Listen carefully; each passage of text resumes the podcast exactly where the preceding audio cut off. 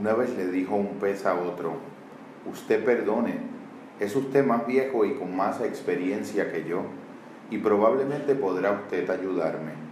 Dígame, ¿dónde puedo encontrar eso que se llama el océano? He estado buscándolo por todas partes, sin resultado. El océano, respondió el viejo pez, es donde estás ahora mismo. Esto, pero si esto no es más que agua, lo que yo busco es el océano, replicó el joven pez, totalmente decepcionado, mientras se marchaba nadando a buscar en otra parte. Hace pensar en dos pequeñas historias que quisiera compartir hoy. Una, dos anécdotas legendarias de las historias narrativas orales, una del Oriente y otra del Occidente. En una de ellas cuenta la leyenda que llegó este individuo transeúnte, discípulo, y se acerca al Buda y le pregunta junto al lado de su discípulo, oye Buda, ¿es verdad y es cierto que Dios existe? Y el Buda le contesta, sí, es cierto que Dios existe. La persona se va muy contenta. Eh, pasa algún breve tiempo llega un segundo transeúnte y le dice, oye Buda, ¿es verdad que Dios no existe? Y el Buda le contesta, sí, es verdad que Dios no existe. Pasa algún tiempo y un tercer transeúnte se acerca al lugar donde reposaba Buda y le dice, Buda, tengo un dilema que acongoja mi alma y aguijonea mi pensamiento cuando pienso en la experiencia que le llaman Dios, algunas veces siento que tengo tantas razones para pensar que existe, como tantas otras para pensar que no existe, y nunca he podido encontrar una definitiva respuesta. Dicen que entonces el Buda se sentó en silencio y le dijo,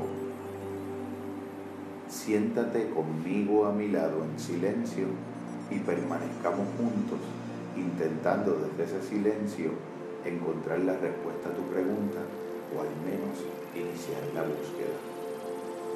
Relato cuenta que transcurrieron varias horas cuando iba llegando el atardecer, el transeúnte ya convertido en discípulo abrió los ojos, sonrió, le hizo una pequeña venia de genuflexión a Buda, fue bendecido por él y se fue.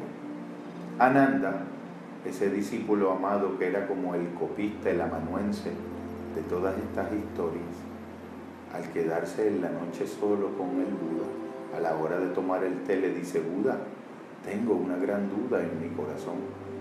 Durante el día de hoy vinieron tres personas a nuestro espacio de regocijo.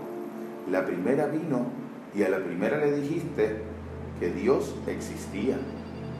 La segunda vino y a la segunda le aseguraste y le afirmaste que Dios no existía. Y a la tercera ni siquiera le dijiste nada, porque no le diste una respuesta. Sencillamente te sentaste con él a meditar a la orilla del espacio de reflexión. Y él le dice, ah, Ananda, eso tiene una razón muy profunda. El primero de los visitantes no vino a donde mí a buscar una respuesta, sino sencillamente la ratificación y la validación de la respuesta que él por adelantado había elegido en su creencia. El segundo, exactamente por las mismas razones, lo mismo, solo que al contrario, ya tenía por adelantado la respuesta y en ningún momento acudió a mí en búsqueda de ella. Ah, pero solo el tercero, el tercero sí que tenía esa mezcla extraña, paradójica y profunda de duda y fe en el corazón y quiso avanzar en una búsqueda auténtica a partir del reconocimiento de su desconocimiento. Y cuando eso ocurre, solamente el silencio puede ser el camino por el cual nos adentramos en la búsqueda de la respuesta.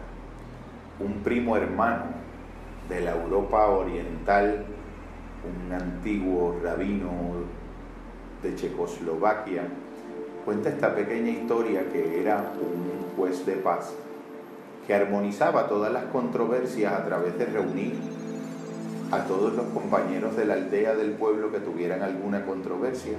Se sentaba, hacían una pequeña ceremonia de té, dirimían sus conflictos y todos alegaban que salían con las situaciones resueltas. Llegaron estas dos personas con un conflicto de colindancia y la persona, la primera persona, expuso ante el rabino juez de paz de la aldea todos los argumentos en favor de su punto, a lo que el rabino sabia y compasivamente asintió, tú tienes razón. Expuso de inmediato el otro aldeano sus razones para de algún modo sostener su posición exactamente contraria de la de la persona el causa del objeto y disputa. Y una vez finalizado su argumento, el rabino le plantea y le asiente compasivamente, diciéndole, tú tienes razón. Se dieron la mano, se dieron un abrazo, alcanzaron el acuerdo y reinó la paz entre estos dos seres humanos. A los pocos minutos de haberse ido, la mujer del rabino, que había estado asistiéndolo con todos los aspectos del cuidado del espacio donde estaba dirimiendo, eh, siendo dirimido el conflicto, tuvo ocasión de escuchar todos los momentos de la controversia y le dice a su esposo el rabino, Rabí, tengo una duda, no pude escaparme de escuchar todo el momento de la conversación y pude ver que a la primera persona que, le, que te planteó un argumento, le sostuviste y le afirmaste y le asentiste que tenía razón. Y a la segunda persona le dijo, sí, efectivamente. Y a la segunda persona le dijiste que tenía razón y le dijo, sí, efectivamente. Y las dos personas te dijeron algo exactamente contrario. Y le dijo, sí, es cierto. O sea, en otras palabras, que tú incurriste en una contradicción y el rabino le dice, y tú también tienes razón. Terminaba el relato. Ya decía Confucio, no enseñar a un hombre que está dispuesto a aprender es desaprovechar a un hombre. Enseñar a quien no está dispuesto a aprender es malgastar las palabras.